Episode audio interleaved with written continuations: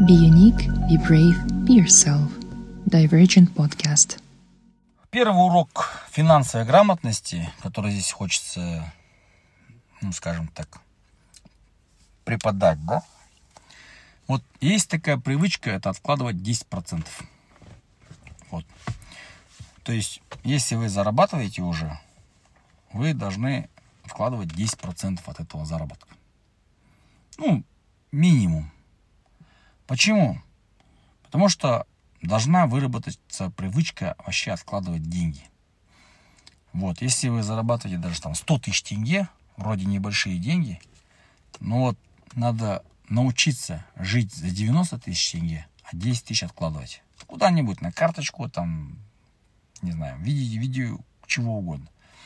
То есть, как бы, какую-то карточку отдельно открыть, туда закидывать каждый месяц 10% от заработка.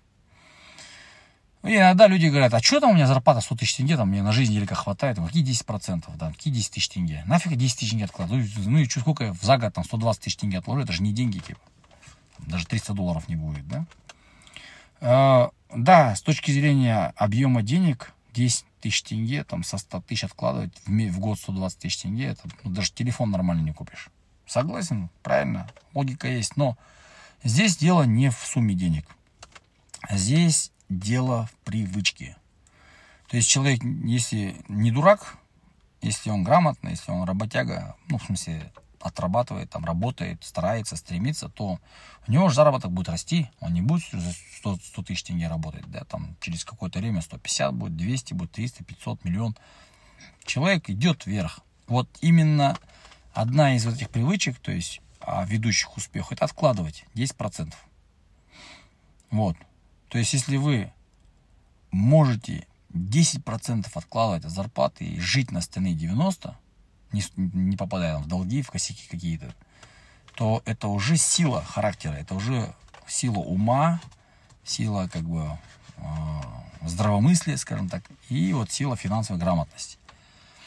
Вот, 10% просто откладывайте и все. А, Здесь же тоже, опять же, нужно научиться тратить, ну, по этой же логике, да, если 10% мы откладываем, получается, мы по этой же логике должны тратить меньше, чем мы зарабатываем. Все.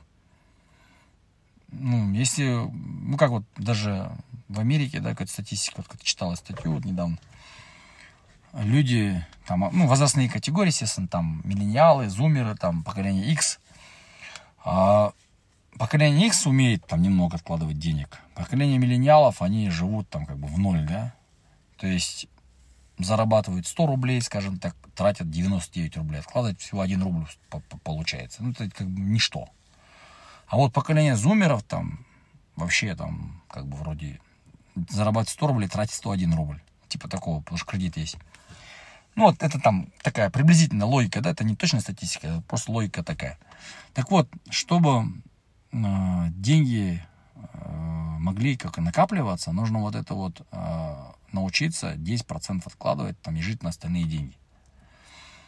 Вот. Если там ты только начал работать, ну, живи на подселении, живи где-то там у бабушки какой-нибудь, живи там с какими-то пацанами, там, друзьями, если девушки, с девушками собраться, можно жить там в одной квартире, да.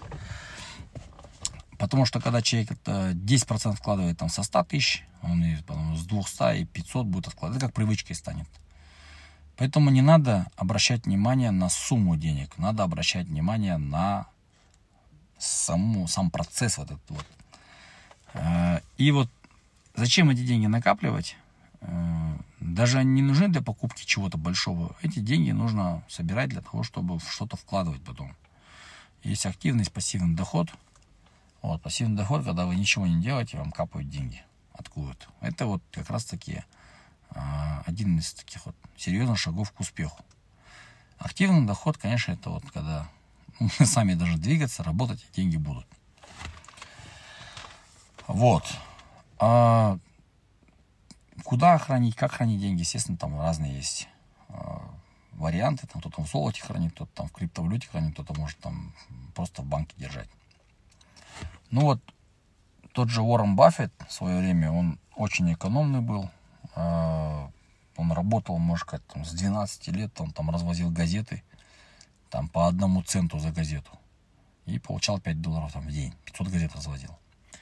В общем, вот эту философию нужно приобретать. Это тоже он об этом много говорит. Нужно приобретать философию откладывания хотя бы 10%. Конечно, если там, допустим, человек зарабатывает больше, то он как бы может и больше откладывать.